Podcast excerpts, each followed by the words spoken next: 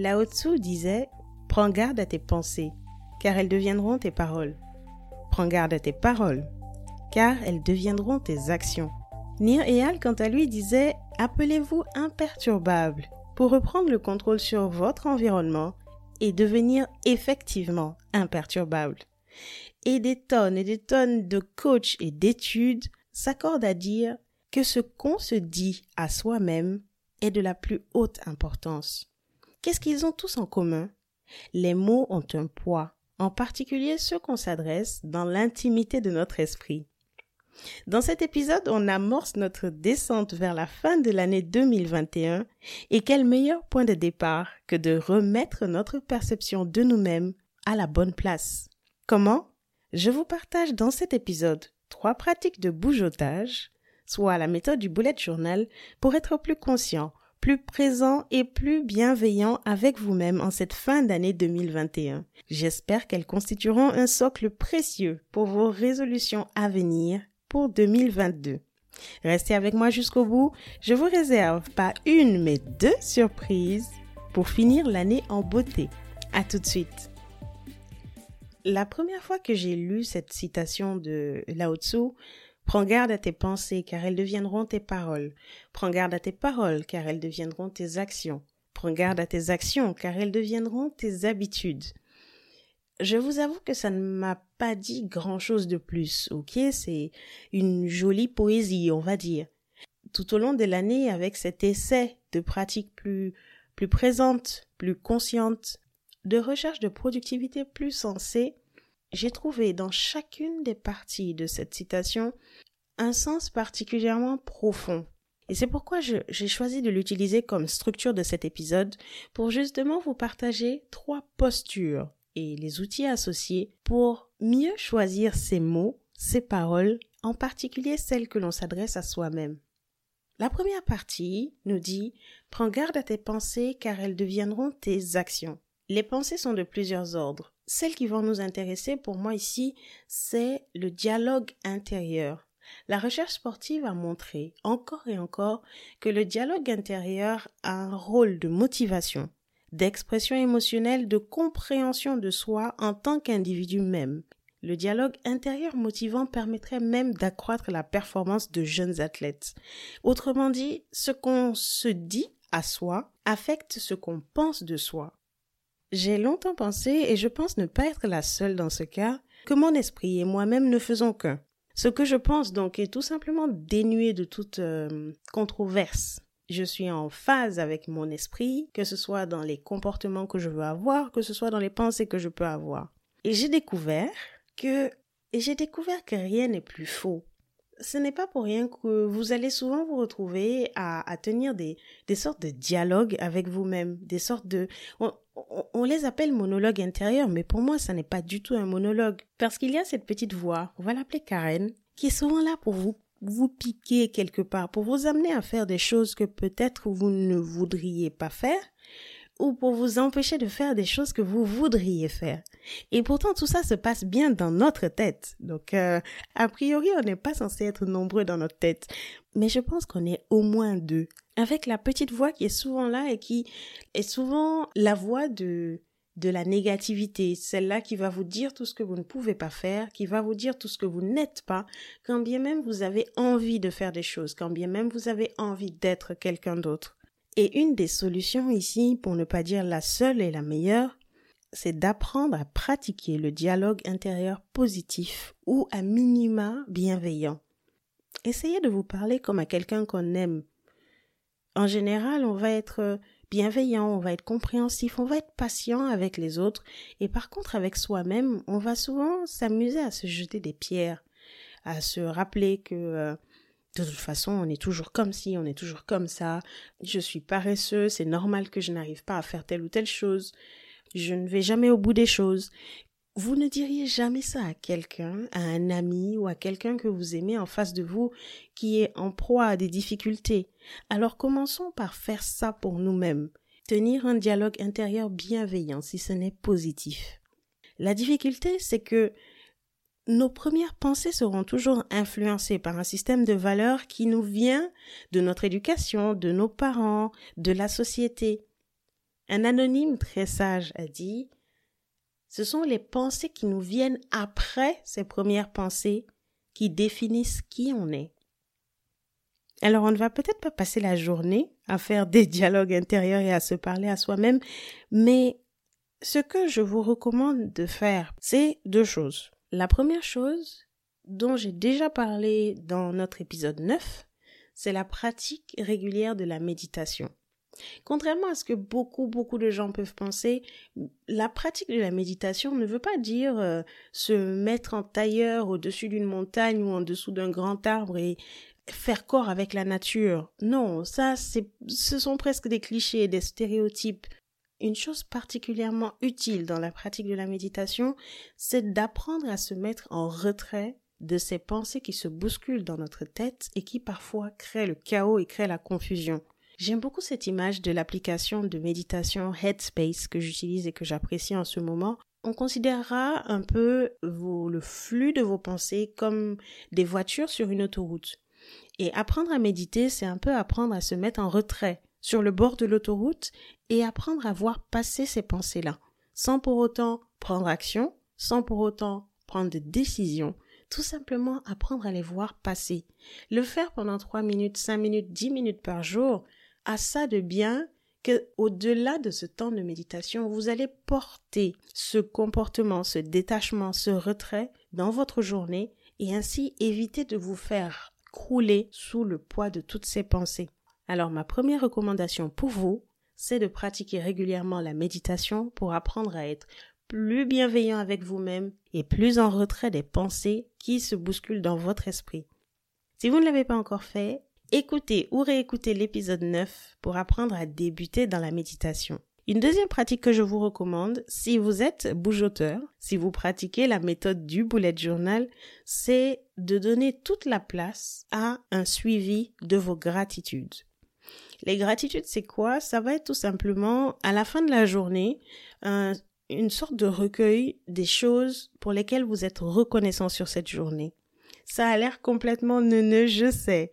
Par contre, prendre le temps deux minutes, trois minutes, cinq minutes chaque jour, de vous poser et d'explorer les choses qui ont été, les choses qui ont bien été dans votre journée, de les noter. Tout simplement, le 28 novembre, j'ai mangé la meilleure glace que je n'ai jamais goûtée de toute ma vie. Ça a l'air complètement neuneux, mais on a on a tendance à se souvenir des choses qui vont mal. On ne parle pas du train qui vient à l'heure. Le fait de prendre le temps de noter vos gratitudes, d'être reconnaissant pour la journée qui est passée, réoriente vos pensées vers un endroit de positivité. Alors pour prendre garde à vos pensées, apprenez à méditer et loguez chaque jour dans votre boulette journal ou votre carnet tout simplement les choses dont vous êtes reconnaissant pour cette journée. La deuxième partie de la citation disait Prends garde à tes paroles, car elles deviendront tes actions.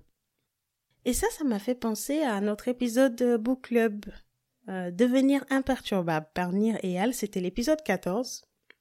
Et dans cet épisode, on a adressé la question de comment limiter cette distraction et on en a pris pour Book Club le livre Devenir imperturbable de Nir et Al.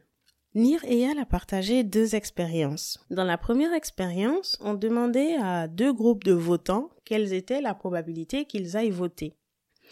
Et pour faire cette expérience, on a utilisé deux formulations bien distinctes. Le premier groupe recevait la question Avez-vous l'intention de voter? Donc voter dans le, sens de l'acte de voter. Le deuxième groupe avait une formulation un peu différente où on leur demandait Serez-vous un votant cette année? Donc, euh, non pas le fait de poser l'acte de voter, mais plutôt le fait de devenir un votant. Les résultats ont été stupéfiants. Le deuxième groupe a eu un taux de réalisation, donc un taux de vote largement plus élevé que le premier groupe, à qui on demandait s'ils avaient l'intention de faire l'acte de voter. Une deuxième expérience qui vient corroborer encore la, la différence entre le fait de se de s'identifier comme quelque chose ou quelqu'un plutôt que le fait de poser une action est la suivante. On fait une expérience autour des tentations et notamment autour des choix, des choix diététiques, le fait de manger sain ou malsain. La formulation pour le premier groupe serait je ne peux pas. Donc je ne peux pas manger malsain. La formulation pour le deuxième groupe est je ne mange pas. Je ne mange pas, par exemple, de, de fast-food. Je ne mange pas malsain. À la fin de l'expérience, à la fin du questionnaire, on propose aux deux groupes une friandise pour les, remercier de leur temps.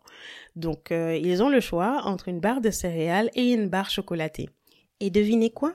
Le deuxième groupe a fait majoritairement le choix de la barre de céréales, donc le choix le plus sain, en sortant de la pièce. Tout ça pour dire que notre perception de qui nous sommes affecte les actions que l'on pose.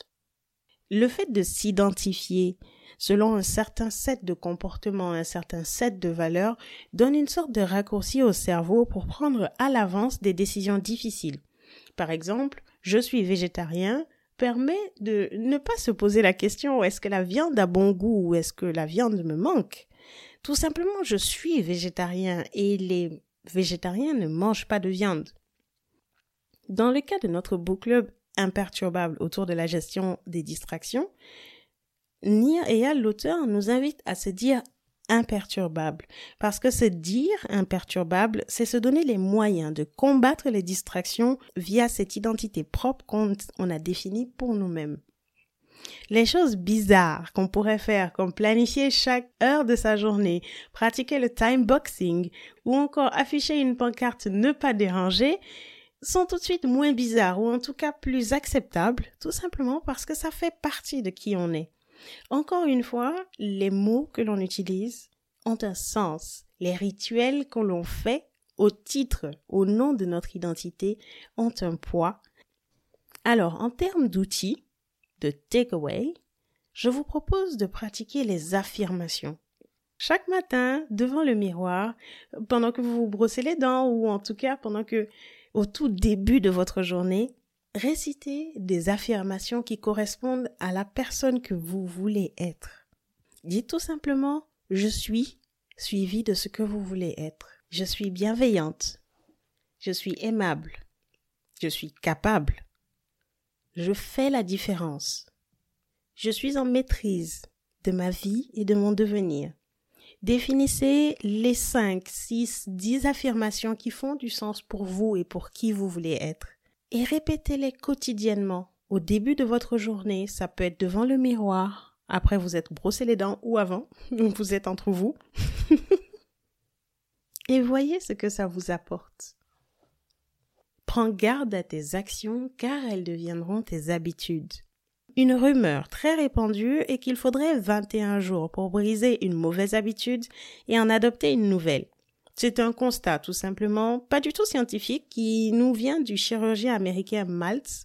Bon, la rumeur a été largement critiquée et démentie, notamment par les chercheurs du Collège universitaire de Londres qui ont fait une étude pour le coup scientifique en 2009 et qui a établi plutôt une moyenne de 66 jours pour adopter un nouveau comportement. Mais c'est pas du tout le sujet. Qu'on parle de 21 jours, qu'on parle de 66 jours, Adopter un nouveau comportement est le fruit d'une pratique régulière et répétée. Ça vaut aussi pour les mots, pour les actions et pour les comportements qui feront de nous ce que nous voulons devenir. Qu'il s'agisse de méditer, qu'il s'agisse de se répéter des affirmations quotidiennes, qu'il s'agisse de noter nos gratitudes dans un carnet, ces actions n'auront de sens et de portée que si elles sont faites régulièrement pendant une certaine période. Partons sur la version scientifique, on dira donc deux mois. Et pour le faire, vous pouvez utiliser votre bullet journal si vous êtes un pratiquant en faisant un tracker d'habitudes. Personnellement, cette année, j'ai sélectionné cinq habitudes que je voulais développer pour devenir une meilleure version de moi-même. Il s'agit de méditer tous les lundis, écrire tous les samedis à peu près, lire tous les mardis, bouger tous les mercredis et apprendre tous les dimanches. J'aimais bien parce que ça faisait un melba, comme les pêches, comme la glace. Dans mon bougeot, il y a cette feuille mensuelle que je vais répéter chaque mois pour tracer la réalisation de ces cinq habitudes. Et je vous invite à faire de même pour ces habitudes qui concourent, selon vous, à la, la réalisation de la personne que vous voulez être, que vous voulez devenir Utilisez ce dernier mois de l'année 2021 pour tracer vos comportements et vos habitudes et surtout pour démarrer de nouvelles habitudes qui vont vous permettre d'être cette version de vous-même que vous souhaitiez être. Je vous avais promis justement une surprise au début de l'épisode et la voici. Je vous ai préparé trois nouvelles collections mensuelles pour votre boulette journal. Une page des gratitudes qui vous permettra de noter les choses dont vous êtes reconnaissant chaque jour une page des affirmations quotidiennes que vous pourrez remplir avec ces quelques affirmations qui font de sens pour vous et que vous allez répéter tous les jours selon votre rituel devant la glace. Et une page tracker d'habitude où vous allez pouvoir tracer tout au long du mois les actions que vous faites et qui permettront de créer des habitudes positives pour vous-même. Vous pourrez les télécharger gratuitement depuis les show notes sur le site l'efficientiste.com, épisode 24. Last but not least, les votes se clôturent aujourd'hui, 30 novembre, pour l'épisode anniversaire. Je vous rappelle qu'il y avait le choix entre en faire un épisode live ou un épisode best-of. Rendez-vous dès maintenant sur la page LinkedIn L'efficientiste pour faire vos jeux live ou best-of pour notre épisode anniversaire pour les six mois du podcast. Pour l'instant, le live est en tête. Moi, je dis ça, je dis rien. Quant à moi, je vous donne rendez-vous mardi prochain, même endroit, même heure, partout où vous écoutez vos podcasts favoris et bien sûr tout au long de la semaine sur Facebook, Instagram et LinkedIn pour continuer le show ensemble. D'ici là, portez-vous bien et souvenez-vous, vous êtes ce que vous avez de plus précieux. Alors prenez soin de vous.